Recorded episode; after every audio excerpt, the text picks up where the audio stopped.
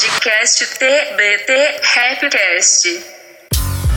Bom dia, boa tarde, boa noite, meu povo. Começando mais um TBT Rapcast. Aqui quem fala é Easy Caos.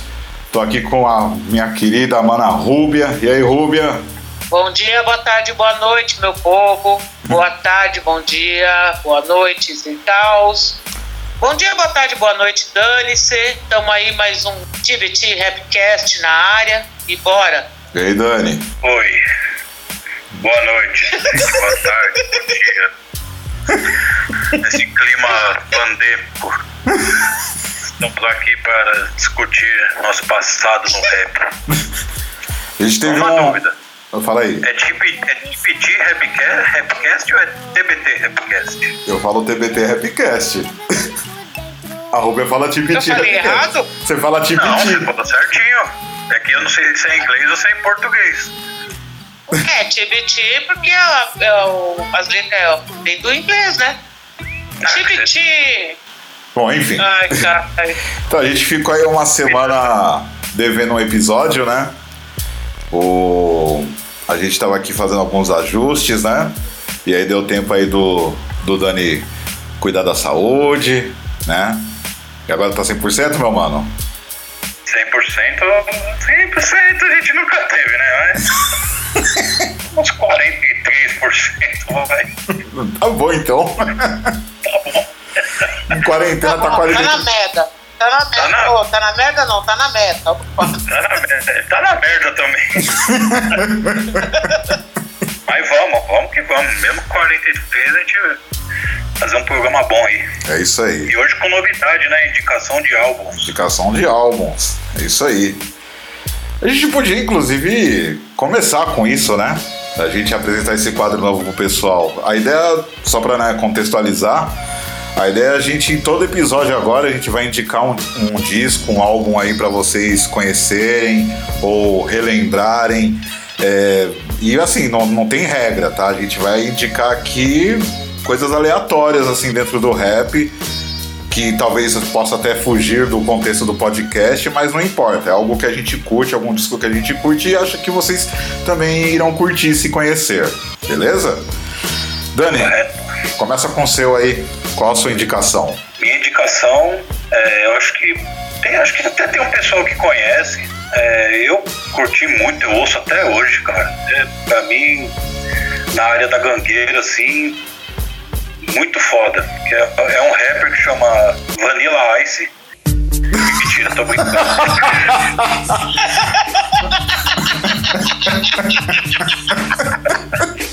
é zoeira, cara. Ai, cacete. Não, falando sério agora. É, não, minha indicação Ai. é uma dupla que chama Black Rhino. E eles têm um eles têm dois álbuns, meu. Um, um, se eu não me engano, é um EPzinho e um álbum cheio, né? Aham. O EP deles eu sinceramente não gostei, nem indico, que eu indico que é o álbum cheio mesmo, que chama Taper Road. Inclusive, acho que eu conheci mediante você. Acho que foi você que me apresentou o Black Rhino. Pode crer. Pra- E pra época do Black Rhino, cara, ele, eles tinham uma levada já revolucionária pra época. Pra, é uma coisa que a gente não ouvia no Gangsta, né, meu? Aquele tipo Aham. de levada, um speed flow, uma malandragem na, na, na levada. Aham. Então tem no Deezer, tem no Spotify, pra quem quiser ouvir, chama Black Rhino. O nome do álbum, Paper Road. Depois Da hora. vocês dão um feedback pra gente aí se vocês gostaram, vale muito a pena. Da hora. Bay, Bay Area, né, meu? Tem participação de Spice One, Billy Edit. É bem louco esse disco aí, meu. Você é louco. Bom demais, bom demais. Eu vou. Vai estar tá rolando aqui de fundo um trecho de um som deles, pra rapaziada já sentir mais ou menos qual que é a pegada. Mas é isso aí, boa indicação. E aí, Rúbia, qual que é a sua indicação pra essa semana? Eu vou vir de um clássico, né? Vou vir num clássico de 93. Muita gente conhece e ele tem muito a ver com, pra mim, no caso, tem muito a ver com o tema do nosso podcast hoje, né? Essa questão do início, do, do como conhecer o rap. Esse álbum Eu já cantava quando esse álbum foi lançado, mas ele, eu tenho uma memória afetiva muito grande com ele, porque essa MC, é, eu vejo uma ligação muito grande com a minha grande parceira Dina D. Era uma grande referência dela, inclusive. Então, a minha indicação hoje vai ser o álbum Born Gangsters da Boss.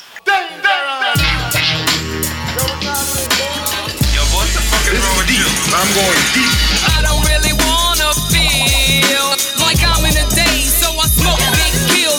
É, é assim, né, meu? É incrível que essa mina, tipo assim, tem uma história muito louca, né, meu? Porque. Primeiro que ela veio de um lugar que não tinha nada a ver com o cenário, assim, ela veio totalmente fora do contexto Costa Leste e Costa Oeste, porque a mina era de Detroit, né, meu? E, Pode crer. E, e assim, né, meu? Ela, ela lançou um disco só, né, meu? Que foi o Board Gangsters. Foi assim. Que tipo, é uma pena, né? que é uma pena. Que depois disso ela só teve. Depois disso, só foi. Muitos anos depois ela foi participar de um disco do, do Crazy Bomb. E, e depois ela participou de uma mixtape do Dez Dillinger, do, do Dog Pound. E, e era um disco que ela fez de uma forma totalmente despretensiosa, né? Mais louco é isso ainda, né, meu? Porque ela fez um disco, tipo assim, em homenagem ao gangsta rap. Porque ela, ela era uma entusiasta do rap. E ela cantava, tipo, fazia um, uns freestyles e tal no, no, local onde ela morava ali, junto com a DJ dela, a DJ D. E fez um disco em homenagem ao gangsta rap e no fim ela se tornou um- um- uma, uma referência inesquecível pro gangsta rap feminino, né, meu? Então, Sim, sim, total. E não só lá fora, como aqui, né? Como Sim. Eu disse, né? Foi uma grande referência feminina até pra, gran- nossa, grande referência de rap nacional, né? Que é a Dina D, né? Com certeza. Então, se você pegar a formatação do Visão de Rua, remete muito, né? muito. Tem uma grande, tem uma grande memória afetiva nesse sentido. E, lógico, voz, aquele timbre de voz dela, fantástico. É maravilhoso, maravilhoso esse disco. Eu, pra mim, esse aí também é um dos meus discos de cabeceira também, cara. Pô, você é louco. Ouvi demais esse disco, cara. Eu, eu, eu já cheguei a Sim, cantar isso em. até hoje. single. Ah, é louco. É, é algo assim a- atemporal, meu. Maravilhoso, maravilhoso. A coincidência, né, meu? Que o Black Rhino também um álbum e some. É, E é gente de talento, de futuro, não dá pra entender, até porque não chega, porque como é coisa antiga, não chega informação, né, meu? Se aconteceu alguma coisa. Negócio estranho, pessoal de talento, tanta porcaria, segue aí cantando 20, 30 anos, mano. Rodando aí, né, mano? É, não faz sentido, mano. É, tem coisas que só, só quem tá nos bastidores mesmo que sabe, né, mano? Sim, Se tem coisa aqui, aqui no Brasil que às vezes a gente não entende, imagina lá fora, né, mano? é. Até pela época também, né? A, a Boss, inclusive, né, meu, ela teve um problema grave de saúde, né, meu? Ela teve, ela, ela teve que fazer um transplante de rim, inclusive.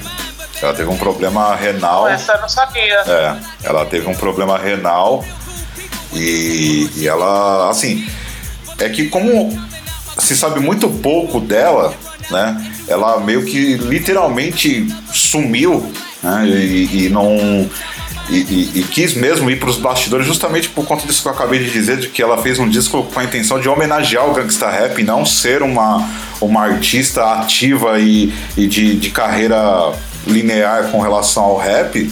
Ela, tipo, ela realizou o desejo dela, dela que era lançar um disco. Ponto. Entendeu?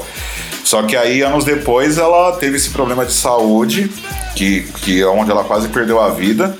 Ela se recuperou e tal, e aí foi morar no, no Texas, em Dallas. E lá ela estava trabalhando, assim, a última coisa que se sabe dela é que ela estava trabalhando como locutora numa rádio lá de Dallas. Uma, uma rádio de rap lá da, da cidade de Dallas. E é o que se sabe dela até hoje. Assim, alguns anos atrás, no, no Instagram do Scarface, ele postou uma foto com ela. Né? E ela já tá bem Eu diferente, né? foto. Bem diferente do que ela tava na época Eu do vi, disco. E a única coisa que, assim, que, que a gente tem notícia dela é isso, tá ligado? O Black Rhino, no caso, nem isso, né, meu? Tipo, nem sei se esses caras são vivos ainda, né, meu? É, tem um boato que um deles morreu, mas também não sei se é verdade. As notícias deles são zero, zero, zero. Zero. Sabe nada. É, é porque, assim, eles são underground de tudo, né, mano, também, o Black Rhino. E tanto é que, assim, se, se eu não estiver enganado, eu nunca vi eles participando do trampo de ninguém, por exemplo. Eu nunca ouvi nada assim de, dos caras ali da região com participação do, do, Black Rhino. O que eu sei é que assim, que o Black Rhino era da, daquela gravadora do Brother Lynch Hang, a Black Market Records, que, era, que foi a primeira gravadora do, do Brother Lynch Hang. E inclusive eles tretaram né, com, a, com, essa gravadora, porque na real, na real, a, a, Black Market Records não era do Brother Lynch Hang, era de um outro cara, mas que, tipo assim, o artista principal era o próprio Brother Lynch Hang. E, e aí o Black Rhino, esse disco inclusive que, que você indicou, era para ter saído pela Black Market Records, tanto é que a, a primeira faixa desse disco aí, que para mim é a mais louca inclusive, é, tem uma parte lá que eles falam Black Market Records e eu acho que como a música já estava fechada, já masterizada tudo, eles meteram um reverse para não falar o nome da gravadora. Eles saíram pra uma outra chamada Riders Block Records, que eu acho que até é a gravadora independente deles, tá ligado? E realmente, não se sabe nada também desses caras. Então, vai saber o que, que aconteceu com esses manos aí, né, meu? Enfim. É... E a sua indicação, né, Izzy? É, então, é, vou, agora, agora, vou fazer a minha, né? Cara, eu peguei uns caras das antigas, sabe? Que também é uma cria de Compton. É, né, puxando um pouco o link do nosso episódio anterior, já que nós falamos muito do NWA lá no, no passado, no, no, no, nosso, nosso último episódio. Então eu peguei aqui um grupo que também é de Compton, mas que seguiu uma linha totalmente diferente da NWA, de tudo que, que rolou em Compton na época assim dos anos 80, 90. Aliás, no caso desse grupo aqui é mais anos 80 mesmo. Nos anos 90 eles ficaram com uma expressão um pouco menor assim na carreira deles. Eu tô falando do Rodney ou Joey Cooley. Here we go! Yeah!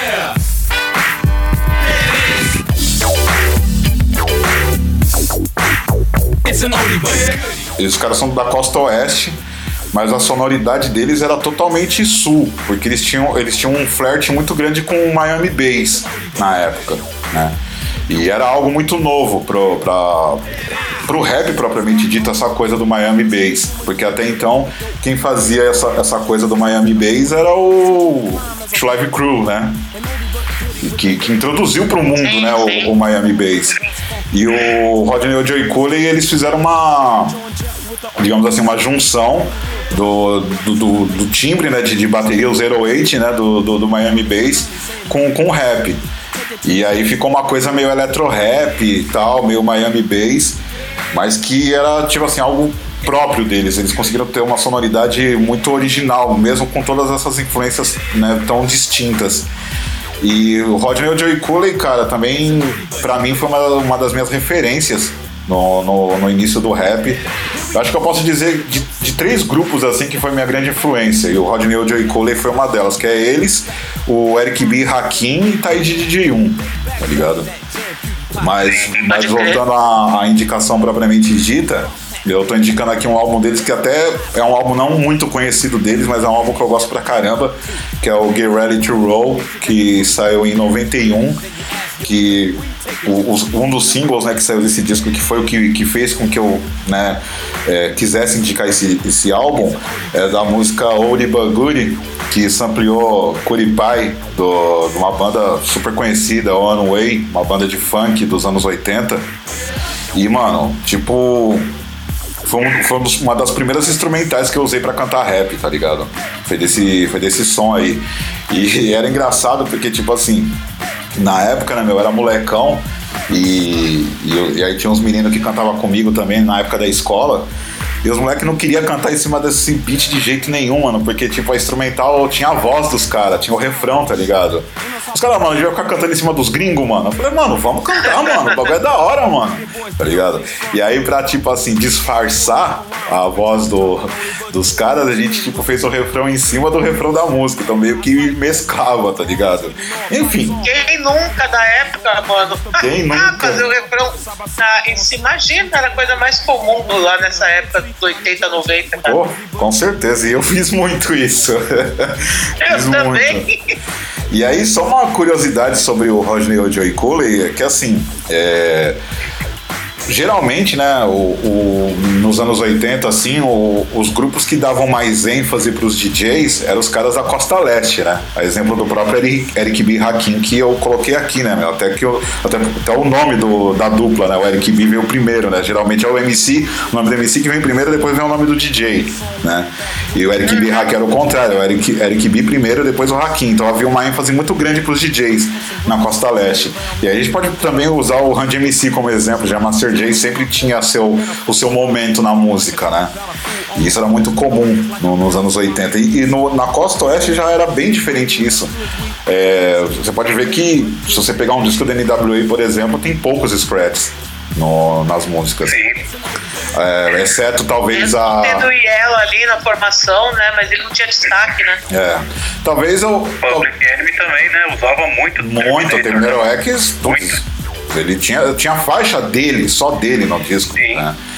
E, então, e o Rodney e o Joey Cooley, cara, ele, é, era um grupo que, que fugia um pouco dessa regra da Costa Oeste, porque o DJ, o Joey Cooley, meu, ele era um puta de um DJ pra época, sabe? Ele tinha uma técnica de scratch que era muito à frente do tempo.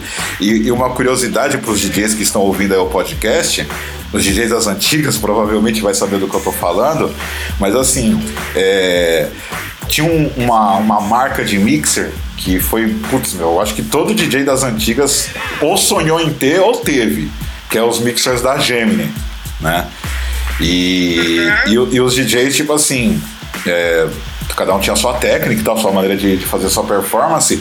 Só que o Joey Cooler foi o primeiro DJ a usar um recurso que tinha nesse mixer que até então ninguém usava, porque antigamente o DJ usava só o crossfader para poder fazer os scratch, os cortes.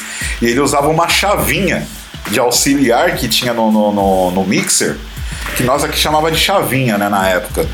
E tipo assim, dava um corte totalmente diferente do que o corte do, do crossfader, um corte seco. Então ele fazia, um, ele fazia o, que, o, o que é conhecido como transformer, que é tipo um corte seco num, num- num- em algum som que tem algum barulho contínuo. E ele, ele explorou muito essa técnica e ele foi o pioneiro nisso. Então, muito DJ veio, inclusive aqui no Brasil. Putz, meu, o DJ1, por exemplo, foi um cara que, tipo assim, que bebeu muito dessa fonte. Tá ligado? Ele, pra, ele né, na minha opinião, para aquela época também dos anos 80, era o, era o, era o cara dos Transformers, né, desse tipo de scratch. E, e não tem como não associar uma coisa a outra, uma, a referência do, do, do DJ Joey Cooley. Então, assim, é, são, são histórias que ficam por trás, assim, dessas músicas e dessas coisas todas que vale a pena ser compartilhada. Então, essa é a minha indicação, o disco do Rodney Joey Cooley, Get Ready to Roll. Atenção pro single, pra música que tem no disco que se chama Oldie But Goodie. E também tem nas plataformas de streaming. E por falar em, em plataforma de streaming, infelizmente a indicação da Rúbia não tem na- nas plataformas de streaming. Infelizmente não tem boss. Ah, é. Não é, tem. eu sou, Ah, eu sou no YouTube, dessa, né? Eu- Ah, mas é, lógico, é no eu corro YouTube. por fora. Eu corro por fora. ah, no YouTube tem. Tem, no YouTube certeza. No YouTube tem, sim. O, a, a Def Jam, por alguma razão, não liberou esse disco pra, pra, pra streaming. Fala aí, Dani. Tem um som deles aí que você. Não sei se é esse som que você citou, não lembro o nome, que foi eleito um dos 20 maiores sons da West Coast pela Rolling Stones, acho que em 2015. Ah, Não sei se- Eu esqueci o nome do som. mas é do Rodney Joy Cooley? Isso, é um som de 87. Ah, se marcar, ou é a This is for Mahomes. É clássica. É, então, ou é a This is for Mahomes, ou Everlasting Bass, ou DJs and MCs. Vou googar, vou googar enquanto você. Dá- dá uma Eu, eu acho que é eu acho que é o DJ DMCs, que é a, a mais famosa, né? A mais É, conhecida É. mesmo. Eu, eu Que era da vou. minha época também, quando eu comecei a curtir baile também, e eu ouvia e não sabia que era rap, mas era rap, tipo assim. Eu, eu vou, eu vou arriscar, eu vou apostar no Everlasting Bass. A Ruby aposta no DJs and MCs, eu aposto no Everlasting Bass. Essa aí mesmo, esse. Qual? 1987. Qual? Everlasting Bass. Ah, pode crer. Eita, perdi. Mas ó, foi bom você ter falado da DJs and MCs, porque eu lembrei de uma história aqui, né? Que é uma curiosidade da minha carreira. É, em 99, eu fui convidado para participar de uma coletânea de DJs. Eu, o, o Paul e, e a gente foi participar de uma coletânea chamada Festa dos DJs. que era um, era um disco só de, de músicas produzidas por DJs, tá ligado?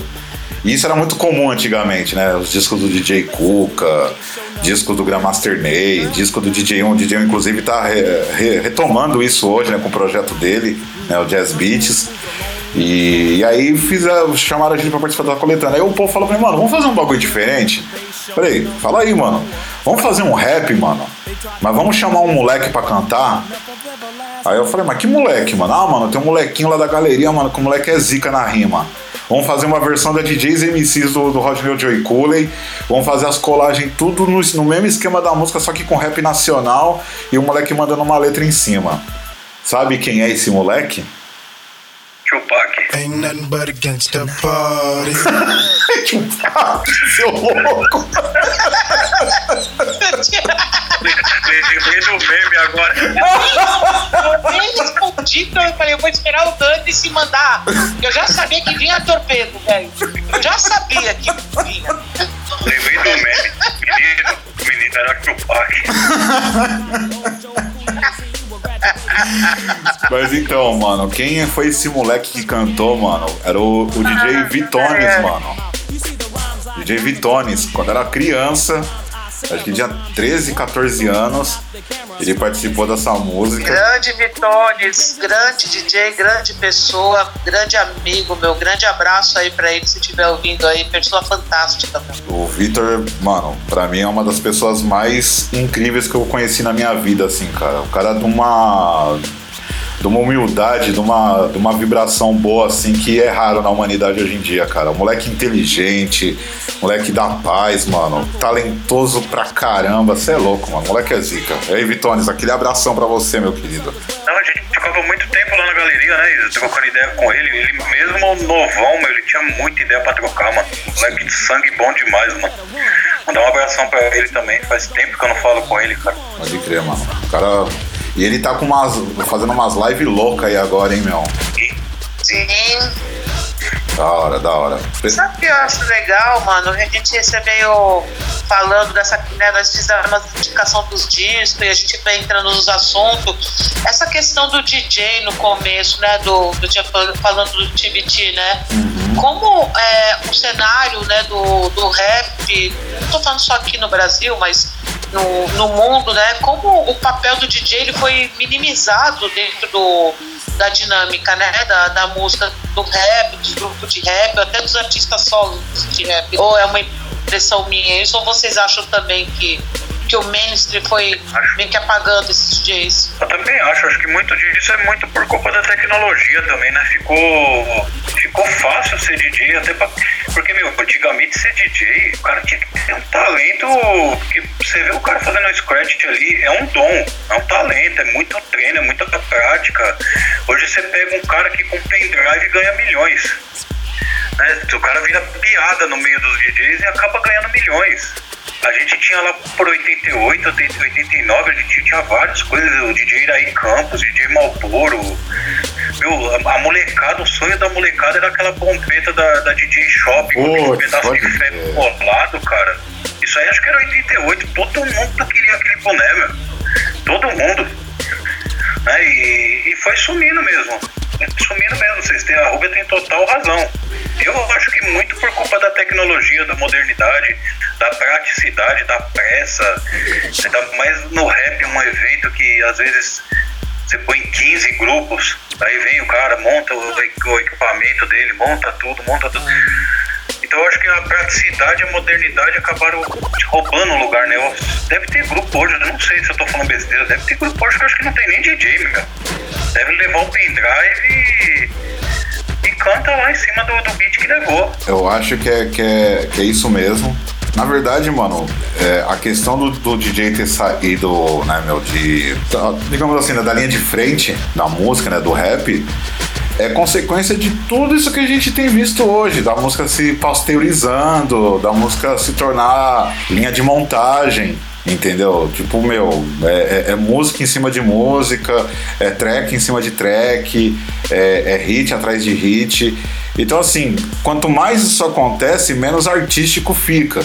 Então, como DJ é uma coisa que, assim, é, é, um- é literalmente uma arte, Então acaba se não tendo tempo para arte. É claro que a gente não vai poder colocar tudo dentro do mesmo saco, porque assim, ainda existem muito, muitos grupos que ainda usam e usam muito o, o trabalho do DJ e, e, e, externa isso através do, do, das músicas gravadas, né? tanto aqui quanto lá fora. Né? Se a gente pegar, por exemplo, da Larry Peoples, pô, Babu sempre vai ter o espaço dele, né? até porque é um dos maiores Nossa, DJs do mundo. Maravilhoso o show dele. Babu, pra mim, Uh, né, a gente até aqui, né, lembrando aqui do, do, do Vitones, né, meu? O, acho que o Vitones, ele, quando a gente, a gente, tipo, tinha mais contato, assim, a gente falava muito disso, que a gente. Putz, mano, a gente é, é, é fã, assim, incondicional do Babu, do Gilbert. E esses caras foge até a regra, na verdade, né? Porque eu tô falando de caras que, tipo assim, que são consagrados, que são lendas vivas. Mas se a gente for, então, um pouquinho mais. baixar um pouquinho mais o nível, o sarrafo, digamos assim Claro, ainda tem muito grupo que ainda dá muito espaço para o DJ. Se a gente for pegar, por exemplo, um disco do Vini Pass, por exemplo. O disco do Vini Pass sempre tem muita colagem, muito scratch. Né? O DJ Stup sempre está fazendo muita, muita performance nas faixas dele. E aí nos trampos paralelos dele, claro, também, né? Jedi Mind Tricks, Army of the Pharaohs e por aí vai.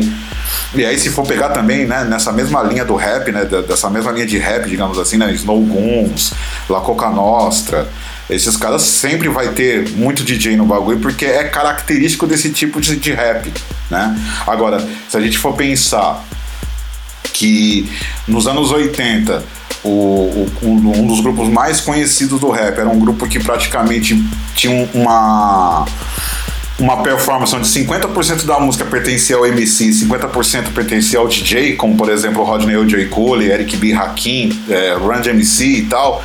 É, e aí esses caras eram os caras do topo no momento. E aí comparar com os caras que estão no topo aqui, se a gente for comparar com os caras que estão no topo aqui, às vezes fica difícil até dizer se é rap, né?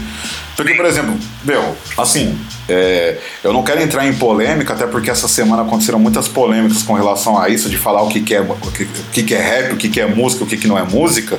Mas tem coisas para mim que são inconcebíveis, como, por exemplo, falar que o Chris Brown é rapper. Chris Brown não é um rapper, ele é um cantor de RB.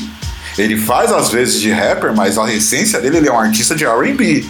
E aí eu fico louco, por exemplo, quando eu ouço alguém dizendo que o Chris Brown é um rapper. E aí aparece, por exemplo, o Chris Brown numa parada de rap. Tipo assim, top 10 de rap tá lá, Chris Brown. Como assim? Mas enfim, eu já tô também desvirtuando demais a conversa. Mas é, o... é tipo o Naldo americano, mano.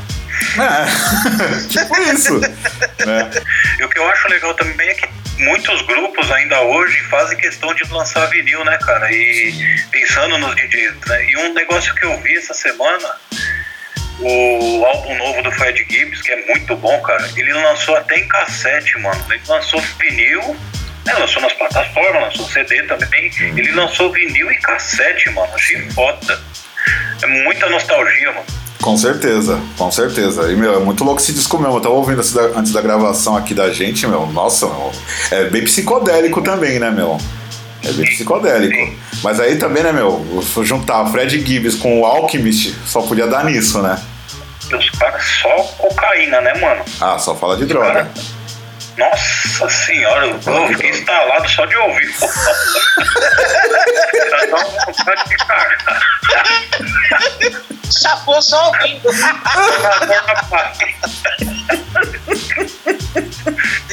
Ai, caramba, mas então, é, é só para fechar essa parte aí dos DJs, eu, eu penso que assim, cara, é o muito entre aspas a evolução do rap na linha do tempo, cara.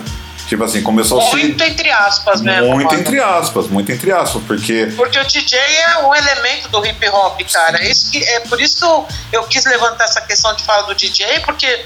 Vamos dar um exemplo nacional, né? Hum. Você não vê o Racionais MC sem o KLJ. Nunca. Nunca. Então, é nesse sentido que eu digo como DJ, é, ele não era só o cara que ia fazer só a performance na gravação do disco. O DJ como um elemento do grupo, como compositor, como criador, como performer, como empresário, como a parte da engrenagem daquele grupo de rap, né? Sim. É, isso que você falou é interessante, porque assim, o, o, o DJ, ele tá diretamente ligado à produção da música, né? Porque ele vai ter o. Ele, ele vai ter elementos para poder é, auxiliar na produção da música que às vezes o MC pode não ter. E aí não é que é uma deficiência ou uma ineficiência do MC. Não, é porque o DJ contribui muito com essa parte mesmo. E antes era muito comum, né, o, o, o DJ do grupo ser o produtor das músicas do grupo, né? Era, era muito comum Não, essa RPW dinâmica. mesmo, o Paul trabalhou muito com o Macari. E, e se a gente for é, seguir nessa linha, pô, o DJ On sempre foi o produtor principal da dupla Tide DJ On. Ele tinha assim o, o auxílio de outros produtores e tal, mas quem direcionava era, era sempre ele no- nos discos. E, e fora aqui também, né, meu? Pô, se a gente for lembrar aqui, por exemplo, DJ Cuca. Quantos discos o DJ Cuca produziu aqui no Brasil?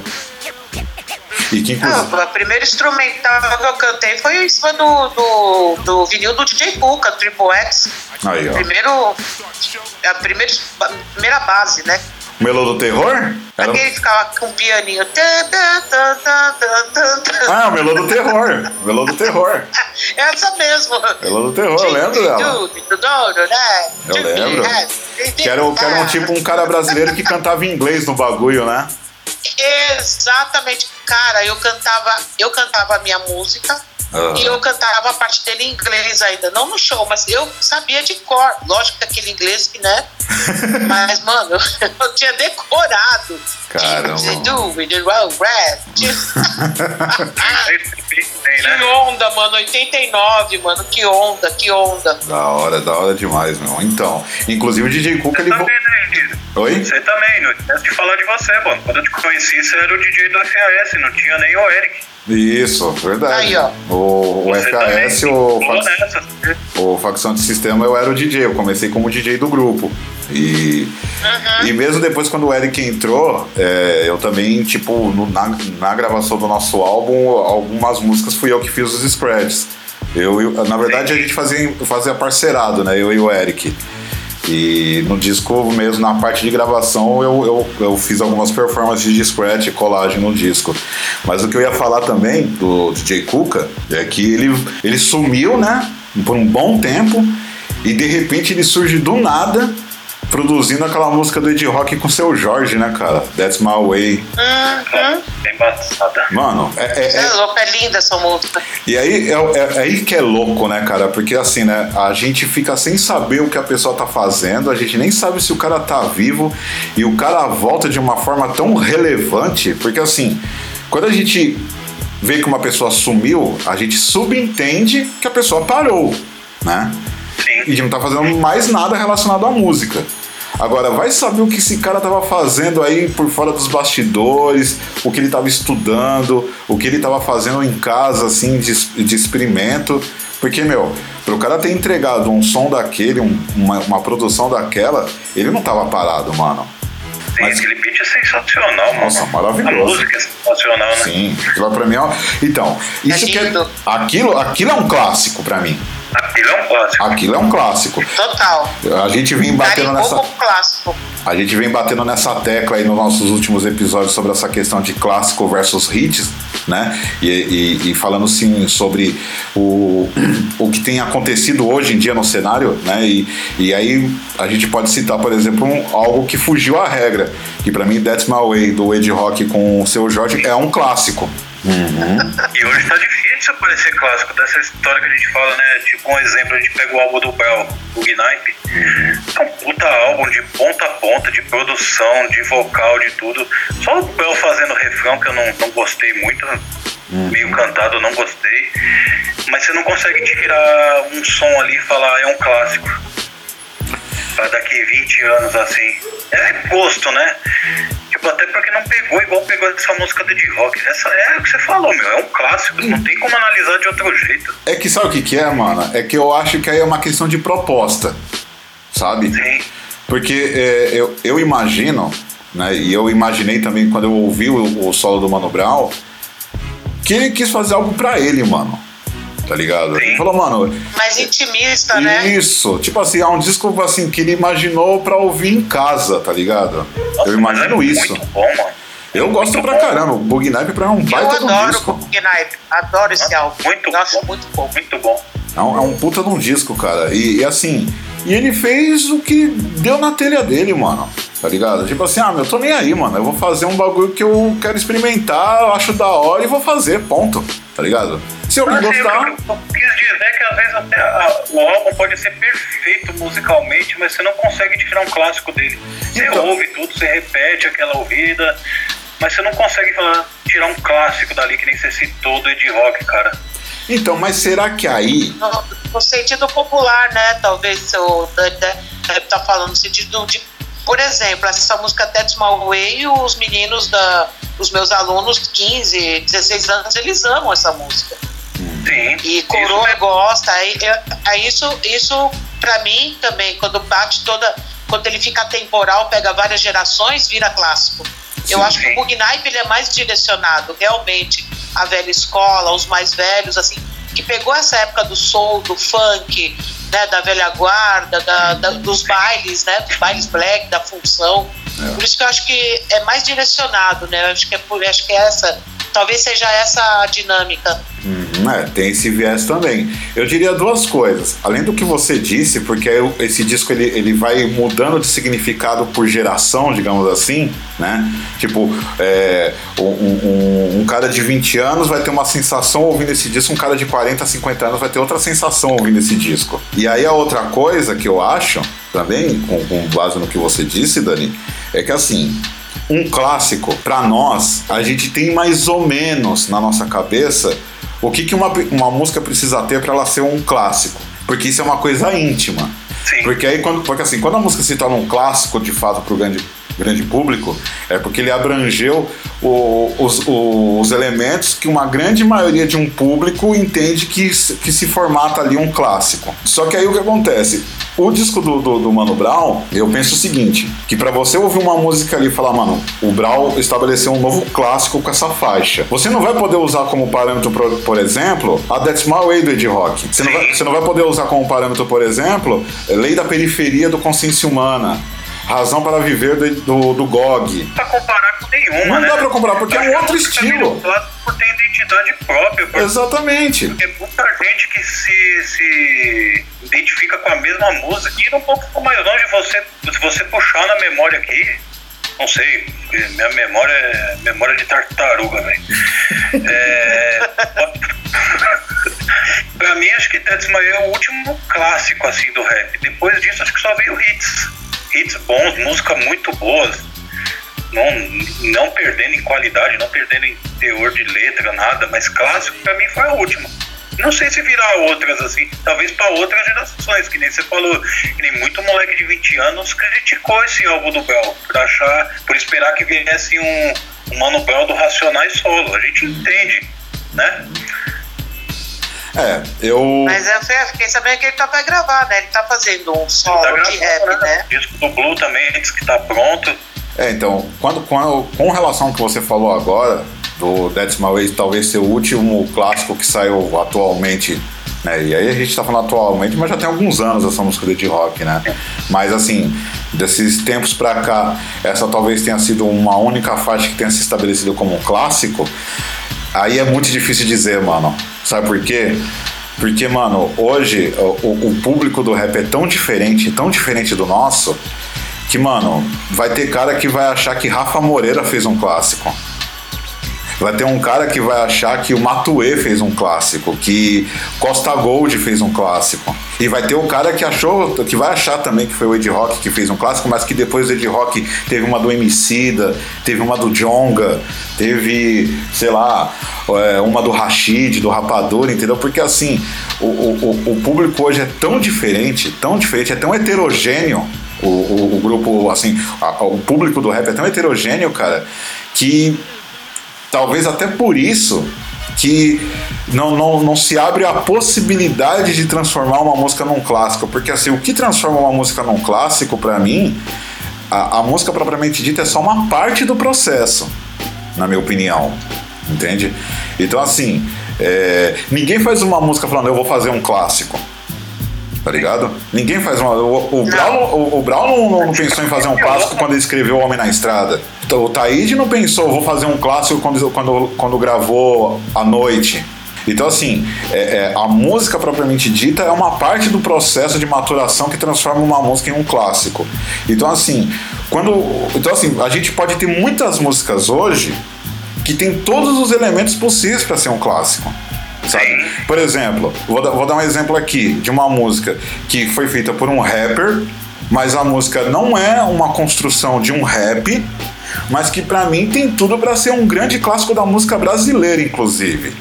Que é, é Não Existe Amor em SP do, do Criolo, Sim. sabe? Pra mim. é Ah, uma- essa todo. Sim, ela teve um, teve um grande alcance, né? Então, eu acho, eu gosto muito dessa música Eu também. também, eu eu particularmente gosto muito. Só um adendo, o Criolo lançou agora um álbum pro Milton Nascimento. E o Milton Nascimento canta essa música Eu no ouvi. álbum. Cara, é sensacional, eu mano. ouvi isso aí, mano. Você é É. louco. Você é louco. Mano do céu, ficou muito cabulosa essa versão com o Milton O álbum Nascimento. inteiro ficou bom. O álbum inteiro É, ficou eu só ouvi o single, que eles disponibilizaram Não, algumas é um semanas EP, atrás. na verdade, é um né? EP? É um EP, são 100 eu acho. Meu, mas é muito bom. Ah, então. Vou, vou procurar ouvir Imagina depois. o Criolo, cara. Você você ter o Milton Nascimento cantando sua música. Então, é nisso que eu É falo louco, pra. mano. É nisso que eu Cara, falo minha pra você. primeira namorada foi graças ao Milton Nascimento e eu fiquei feliz. Imagina o Criolo. Como assim? Não, agora você tem que contar essa história. Eu conto, não, porque já que eu sou Ah, quero bastidor, saber também. você conhece meu finado amigo Paulão, que morreu recentemente desse vírus maldito aí. Aham, Ele foi segurança do Milton Nascimento em três eventos aqui em São Paulo. certo. Ele deixou o Milton Nascimento no hotel e a gente foi com o carrão da segurança fazer um rolê. Foi onde eu conheci minha primeira namorada. É Eu já fiquei o Milton Nascimento por causa do carro de segurança dele, mano. Imagina o crioulo ficando essa música dele. TBT Love. Ai, do céu, cara. também. E Fala de novo que cortou, Dani. conexões sensacionais, né? As conexões do Criolo. Ele Então, deve pensar assim e falar, caraca, onde eu cheguei, mano. e aí, então, aí é nessa que eu falo que, putz, cara, é, é um- é um- é mais um exemplo pra dizer pra você que, assim, cara, hoje, pra uma música se tornar um clássico, cara, é, é, é uma caixinha de surpresa.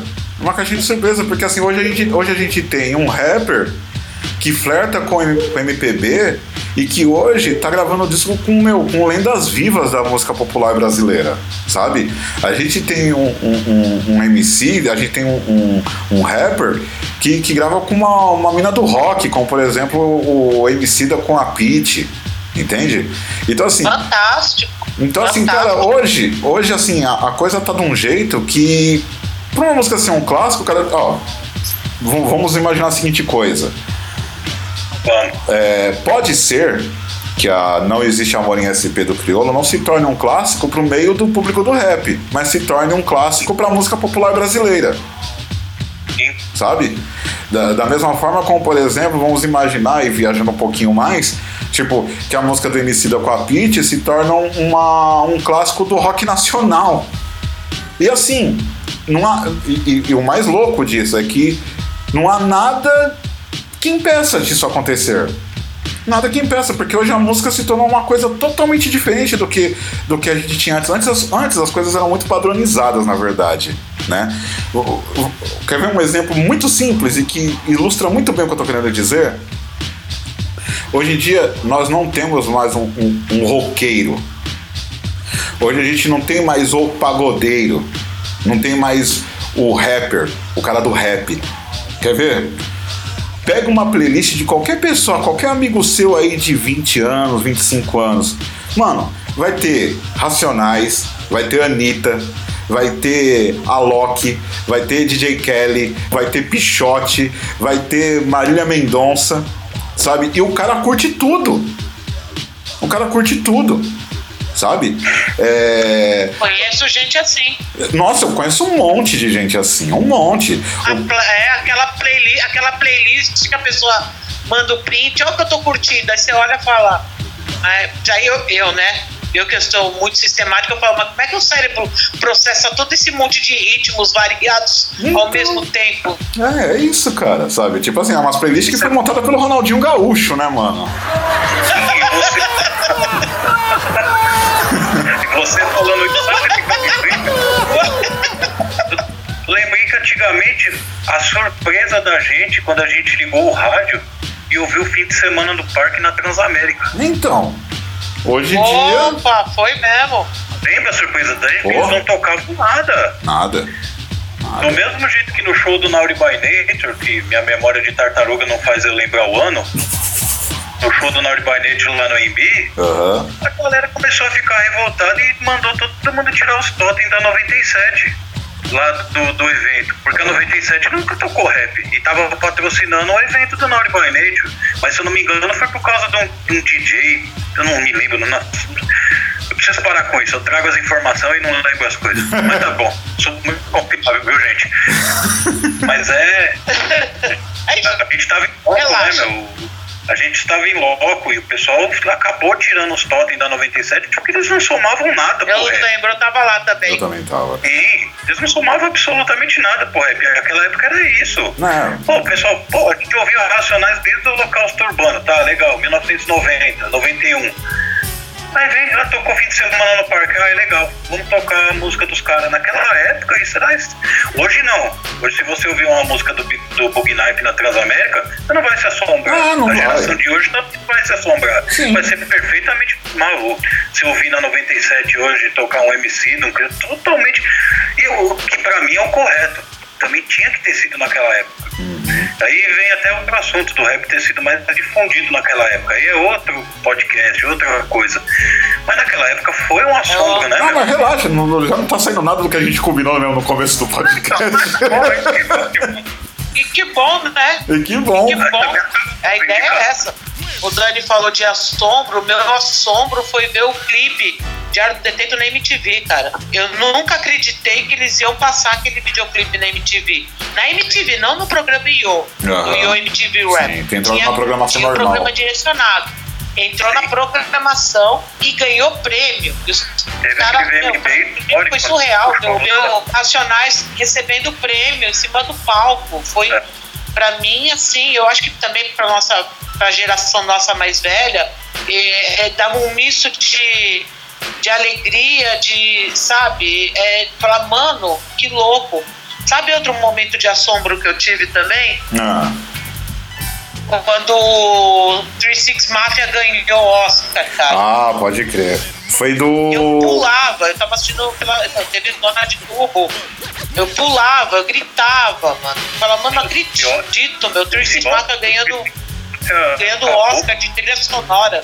Ah, pra mim, esse Oscar do 36 Mafia acabou com o grupo, mano. O DJ Paul, o DJ Paul não, o, o Juicy J virou um maior popstar. O Paul ainda continuou, né, mano? Continuou no- nos calabouços, né? o Juicy J virou um popstar, fez música com o Justin Bieber. Não sei se foi esse Oscar que deu uma. Deu uma. Ah, Dani, eu acho. Eu acho que não teve nada a ver, não, mano, sabe? É o que a gente tá falando aqui, mano. É o que a gente tá falando aqui, cara. Tipo, é o processo evolutivo que foi transformando as coisas, sabe? Meu, é, eu, eu entendo muito bem o que a Rubia disse com relação ao, ao assombro, principalmente da questão do Trisix Mafia. Porque o Racionais, como a gente sempre foi do rap, né? Então a gente, tipo assim, acompanhou a, ascensão do Racionais, a gente tinha, teve a sensação de surpresa, mas é algo que a gente já esperava por a gente já estar lá dentro do, do cenário e via o, no que estava se transformando aquele disco do Racionais. Então assim, o, o, o, o- Racionais, esse processo todo que aconteceu naquele ano, é, era algo que a gente imaginava, e é claro que traz surpresa quando a gente vê isso se concretizar. Agora, a questão do Trisix Mafia, para nós é, é- foi, foi um impacto maior, exatamente por aquilo que a gente já vem falando várias a gente passa várias vezes aqui no- no- nos nossos episódios que é, o- é o que a gente tem aqui por percepção do que rola lá fora né porque assim Trisix Mafia é uns caras que pra nós aqui, meu, era, era uma coisa assim que pouquíssimos caras conheciam. Pouquíssimos. Tipo assim, era aquela coisa de você ver um cara, tipo assim, mano, você curte Trisix Mafia? Sabe? De você ficar surpreso, tá ligado? De tipo assim, mano, tem mais alguém além de mim que, que conhece o 36 Mafia, né? E aí, pouco tempo depois, a gente vê os caras ganhando o Oscar, sabe? E aí, isso que você disse, eu, eu, eu, sinceramente acho que é o processo evolutivo mesmo, cara, sabe? E, e, assim, e aí, é claro que descaracterizou totalmente o 36 Mafia. Né? Depois, não, não que isso tenha não que o marco tenha sido o Oscar, mas esse processo evolutivo transformou o Trisix Mafia num outro grupo, porque mano, o Trisix Mafia era um grupo praticamente de rap satânico, tá ligado? Memphis tinha muito isso, né? O, ali o rap que vinha de Memphis tinha flertava muito com o satanismo. Então era uns bagulho muito sombrio, tá ligado? Aí você pega é, Trisix Mafia, aquele Tommy Wright terceiro, ou, ou Tommy Wright 30, né? Que, que inclusive eles eram tretados na época. Que tipo, mano, era um bagulho. É, Gangsta Pet. Então, assim, era uns bagulho bem from hell mesmo, tá ligado? E aí, tipo assim, aí, aí de repente, anos depois, a gente vê o, o, o DJ Paul e o, e o Juicy J participando de um disco do, do Justin Timberlake produzido pelo Timbaland. Então é um processo evolutivo, cara, que vai transformando, vai transformando os artistas. Me permita fazer um adendo? Opa! O, o, só trazendo a informação, né? O 36 Mafia ganhou o Oscar em 2006 de trilha original com o som It's Hard Out Here for a Beep, que é a trilha do filme Hustle Flow, que é o. O nome do o nome filme, do filme é Ritmo de um Sonho. É sensacional o filme. Puta elenco, puta trilha sonora. Uhum. Ah, é bom pra caramba, meu. Bom pra caramba. Assistiu, pode assistir e vale a pena o filme, vale a pena ouvir o álbum da trilha sonora. E eles ganharam o Oscar por um som trilha desse filme em 2006. E, e, não sei se você lembra, mas na mesma época eles já emendaram com um disco, né? Que não são nem um pouco bobos. Que teve uma que também estourou, que foi aquela Stay High, que é com o Ed Bauer JD. Clássico! Sim. Ah, Olha lá, ela veio um clássico. é um clássico. Já o tempo do som deles que eu digo, mano. Cyprian Cicero. É, bons tempos, cara. tempos. Inclusive, eu não sabia, mano. Depois que eu fui saber que essa música aí do, do 36 Mafia o GK, eles ampliaram Marvin Gaye, mano. Mas eu não sabia. É, o beat é do Mar é, O Nem sample eu. do beat é Marvin Gaye, cara. Marvin Gaye. E é uma música muito louca do Marvin Gaye, inclusive. Eu fui saber disso totalmente sem querer, cara. Tipo, eu tava assistindo Yo MTV Raps, que, fizeram, que, o, que o Rodrigo fez com o Racionais, eles, eles andando num furgão, ah, fazendo um rolê pela noite de São Paulo. Sim, sim. E os caras tá trocando ideia e tá tocando Marvin Gaye de fundo, aí começa a tocar a original da Cyprian Caesar do, do, do 36 Mafia. E aí eu falei, caramba, mano, você é Marvin Gaye, mano? Nem me liguei, mano. Aí depois eu fui procurar saber, aí eu ouvi a música mesmo e tal.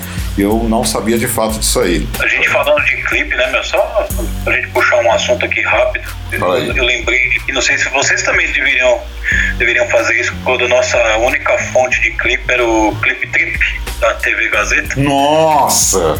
Tava tentando, esperando Ah, passar era- alguma coisa, passar Eu alguma não sou coisa dessa época, não. Vezes, Não é dessa época, Sou não. novinha.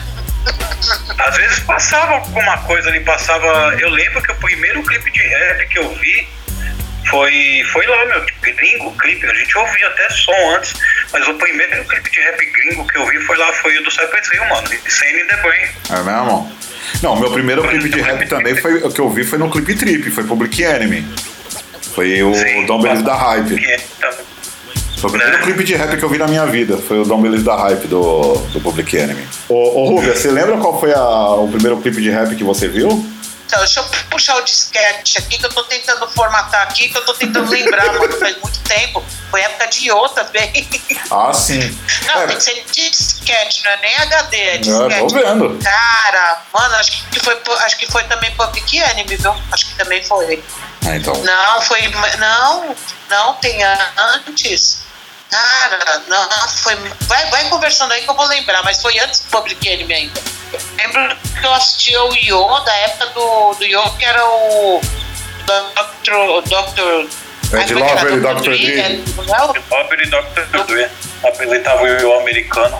Isso. E só pro pessoal que tá É, ouvindo, não é, o, não é o Dr. Dre da NWA, tá? Era um outro cara que tinha o nome de É. Dr. Dre. É, exatamente. É por isso que eu tava tentando achar a pronúncia, porque não é o do NWA. É. Mano, se eu não me engano, acho que foi o clipe. Ah, foi Paid in Full. Da Full. equipe Haikin. O primeiro Primeiro clipe gringo que eu vi. Aí eu só tenho suspeita pra falar, porque, meu Deus do céu, cara, essa música. E, e- e a versão do clipe, né? Porque a, que foi a versão mais conhecida, que é aquela versão de 7 minutos, que é a versão, é, a É, versão remix. clipe. Porque do disco mesmo, do disco da Eric B. Rakim é bem diferente a versão. Essa versão, não sei se você, você tá ligada, mas essa versão que foi a mais conhecida da Page in Full do Eric B. Rakim. é, saiu no. Foi trilha sonora do filme Colors, As Cores da Violência. Ah, o filme. Álbum, Sim, né, sim. sonora. Barato é louco. Hakim escrevendo um monte de livro, né, meu? Até, eu acho que eu não mandei pra vocês. Ele, no fim do ano passado, até a, a Fila lançou uma edição especial de tênis dele, meu, e vendia junto com o último livro dele. O Don't Sweat the Technique. Eu não, não lembro o nome do livro, cara. Acho que é, É, o isso. livro é esse. É isso mesmo. Don't Sweat the Mesmo, Technique. Tênis muito louco, meu. Muito louco. Ah, Tênis edição massa, limitada. Nem, nem foi pra fora dos Estados Unidos, né? Vendeu só lá. Operado, muito louco. Essa, essa aí era a nossa as fontes, né? Pra se alimentar com alguma coisa, ver o Clip Trip, ouvir o Armando Martins no projeto Rap Brasil. Ah, sim. Não tinha mais o que fazer, não tinha onde correr, não tinha internet, não tinha nada. Duro. O Yo MTV Raps pra quem conseguia assistir o. É o HF, né? É, pra quem conseguia ver o HF. É. E ainda durou pouco tempo, né? O, o, o americano passando aqui. É, eu mesmo não consegui pegar essa época, assim, não- eu não tinha acesso a- a- ao o HF, eu não tinha acesso, eu não tinha acesso a isso aí. Sabe como, sabe como eu assisti o Yo nessa época? Eu não sei se vocês vão lembrar de umas televisãozinha pequenininha cinza que vendia nos camelô. Sim, Sim. Foi, sim. eu comprei uma dessa na época do meu primeiro trabalho, meu primeiro trampo, meu primeiro salário, eu comprei essa TVzinha só pra assistir o Yo. E o Yo passava duas da manhã. isso, duas da da manhã. pra sexta.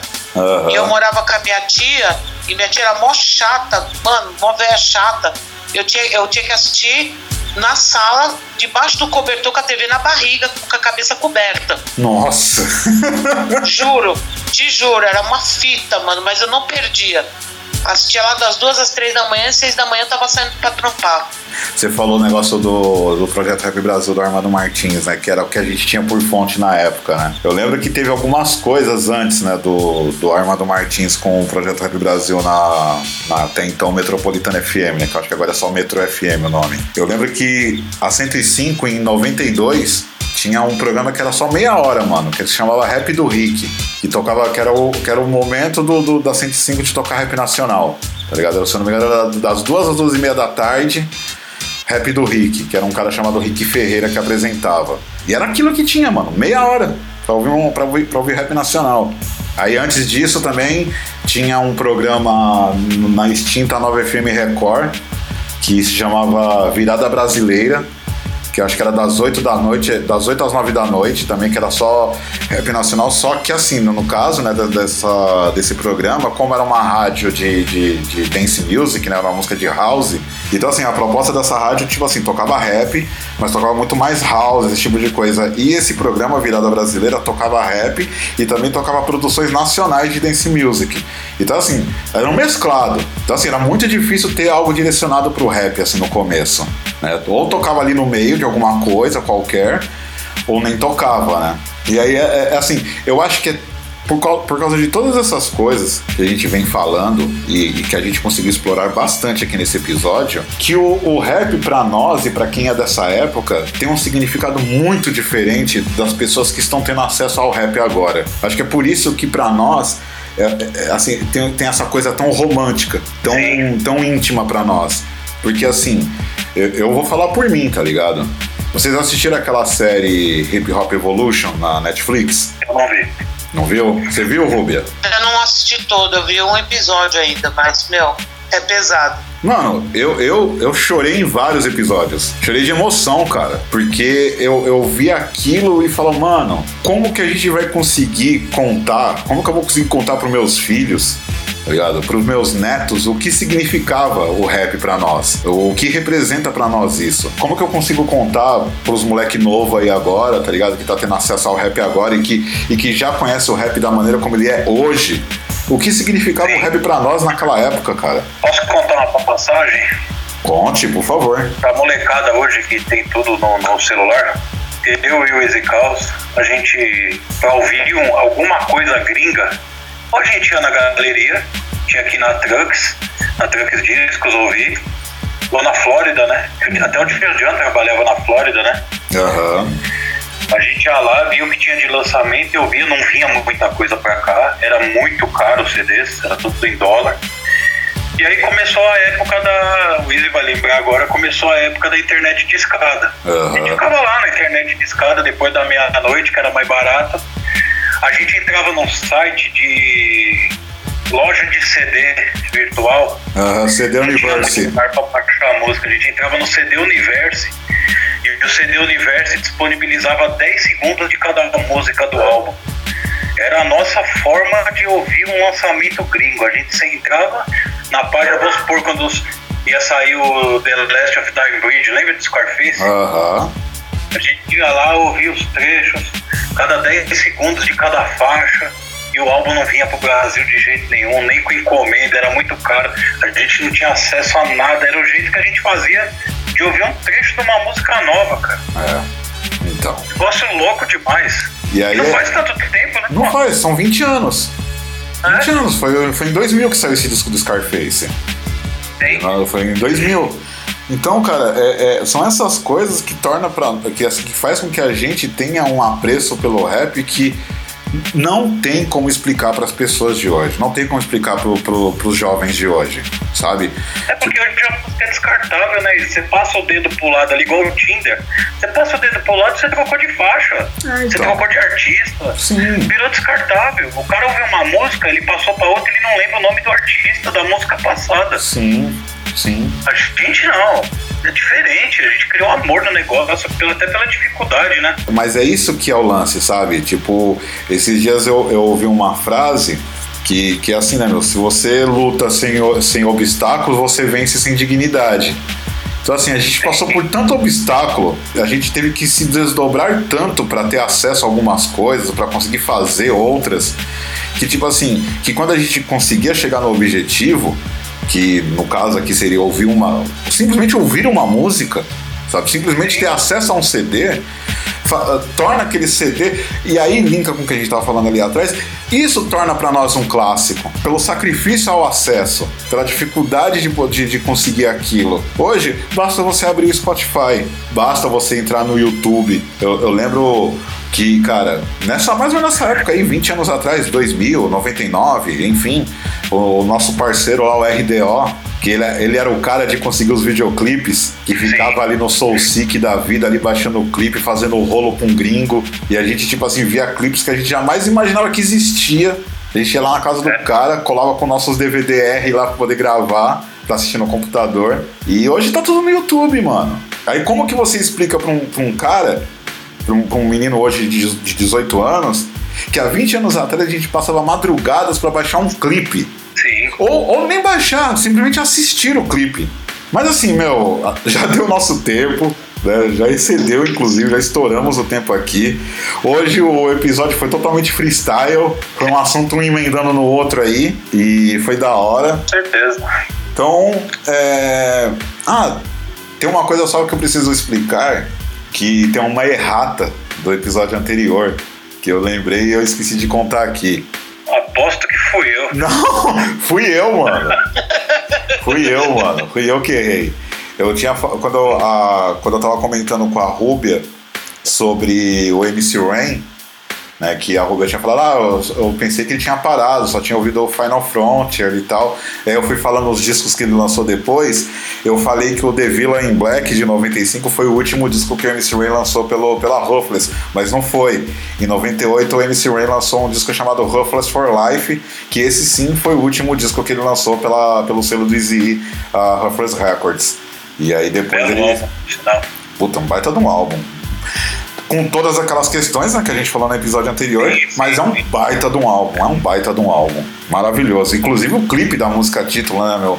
Ruffles for Life é maravilhoso, cara. Ele fazendo exumação de mano, no, no cemitério. Eu acho que é a melhor música dele, cara. É, eu não Eu sei que se é é a melhor, mano, mas é um, com certeza uma das três melhores dele, cara. Eu acho que a melhor da eu- ainda é Final Frontier. Agora, eu- agora eu vou fechar com chave de ouro. Fala aí. Essa música é um clássico, mano. ah, Mas é isso aí. Ai, ai. Dani, dá suas considerações finais aí, deixa sua rede social aí. Fala aí o seu salve aí, mano. Valeu, valeu. Agradecer vocês dois mais uma vez. Pedir desculpa pela pequena ausência e por problemas dentais ou dentários, para quem preferir. Mas estamos de volta, estamos na ativa. Viemos para ficar, é lógico. Quem quiser seguir, Daniel ponto lá do posto no Instagram. Muito obrigado. Desculpa qualquer coisa, rapaziada. Tamo junto. Até o próximo. Rúbia, manda bala aí. Primeiramente, fora Bolsonaro, muito obrigado, meus irmãos aí, Easy Caos e Dani C, por mais um podcast juntinhos. Agradecer a quem chegou até aqui o final, ouvindo esse monte de informação, esse monte de risada, essa descontração, uma descontração séria, né? Porque a gente vem trazendo essas informações e só deixando esse, essa questão aí para vocês pensarem, né, nessa. Porque às vezes fala, né, ah, os velhos do rap são saudosistas, mas é, talvez os mais novos que possam estar ouvindo nossos podcasts acompanhando, talvez possa fechar o olhinho e viajar nas nossas ideias e imaginar como que era ser um MC ou até ser um fã de rap na década de 80 e 90, com todas as né, dificuldades de acesso, informações. Mas é isso. Forte abraço a todos, boa semana e semana que vem tamo juntos novamente. Instagram, arroba RubiRPW, Twitter, arroba RubiRPW, Facebook também, barra RubiRPW. E o Tinder? Passa o Tinder pra nós, né? Ai, Tinder não acontece nada, filho. Eu sou vaiada nesses rolês aí, nem tenho. A gente tá aberto pra negócios. Olha, aí sim, hein? Bom, é, também quero agradecer a todos aí que participaram aí com seus ouvidos ao nosso podcast. É, obrigado a todos aí que têm difundido, têm divulgado. Pô, meu, é uma alegria a gente ver um, de repente, uma notificação no Instagram que alguém marcou a gente num story, postando um print do nosso podcast que a pessoa tá ouvindo, indicando, sabe? Pra gente isso aí, cara, é uma alegria assim, inigualável, porque, cara, isso aqui a gente tá fazendo pura e simplesmente por amor, cara, sabe? Não tem, não tem fonte de renda nisso aqui, é, não tem é, co- visão comercial pra isso aqui. Cara, a gente, tipo assim, se juntou pra fazer uma resenha, trocar uma ideia que a gente estaria trocando se a gente estivesse numa roda de bar, se não tivesse a quarentena, evidentemente. Né? E a gente, tipo assim, quis externar para as pessoas o que a gente conversa, sabe? Porque isso aqui é nada mais do que um bate-papo que estaria acontecendo se nós três estivéssemos juntos em alguma festa, na casa de, de um de vocês, entendeu? Num rolê, enfim. E, meu, e as pessoas ouvirem isso e gostarem e, e divulgarem, putz, cara, pra, pra mim, pra nós aqui é uma, uma alegria imensa. Então, muito obrigado a todos mesmo por, tar, por estarem espalhando a palavra aí. Minhas redes sociais, Twitter e Instagram é Easy Underline. As redes sociais do, do TBT Rapcast, todos é TBT Rapcast, Twitter, Instagram. É, o nosso e-mail de contato, se você quiser trocar uma ideia com a gente, mandar uma sugestão, enfim, dar o seu feedback, é tbtrapcast.gmail.com E se de repente, né, já que eu falei dessa questão de a gente fazer essas coisas aqui por amor e sem visar lucro nem nada do tipo, mas se você acredita que pode ajudar a gente de forma financeira com, com qualquer valor para a gente trazer mais é, recursos aqui para o podcast, porque assim, o nosso podcast é feito de maneira totalmente amadora. Sabe, se um, se um dia a gente fizer uma live aqui mostrando para vocês como a gente grava esse podcast, vocês vão desacreditar, sabe? Então, se de repente vocês quiserem nos ajudar a, a ter mais estrutura, um... vestido, viu? Oi? Pra deixar claro pro pessoal que eu tô vestido. Nós três estamos. É, então, assim, é, se vocês quiserem ajudar de alguma forma, nós também temos uma forma de você fazer isso. É no apoia.c.se, né? apoia.c traço TBT Rapcast. E que, inclusive, para quem quiser de fato nos ajudar de alguma forma, é, você vai ter acesso a alguns recursos exclusivos. Então, por exemplo, você pode ouvir o nosso podcast antes de entrar no ar nas plataformas. Só um exemplo de uma coisa que você pode ter como retorno se de repente você apostar aí no nosso trabalho de forma financeira, tá? Mas enfim, é, não é a prioridade. Quem quiser ajudar vai ser muito bem-vindo. Quem não puder também, só ouvindo a gente divulgando já tá mais do que perfeito. Beleza? Então é isso, meu povo. Bom dia, boa tarde, boa noite e até a semana que vem. É nós. Eu, eu, valeu. Falou! TBT Rapcast.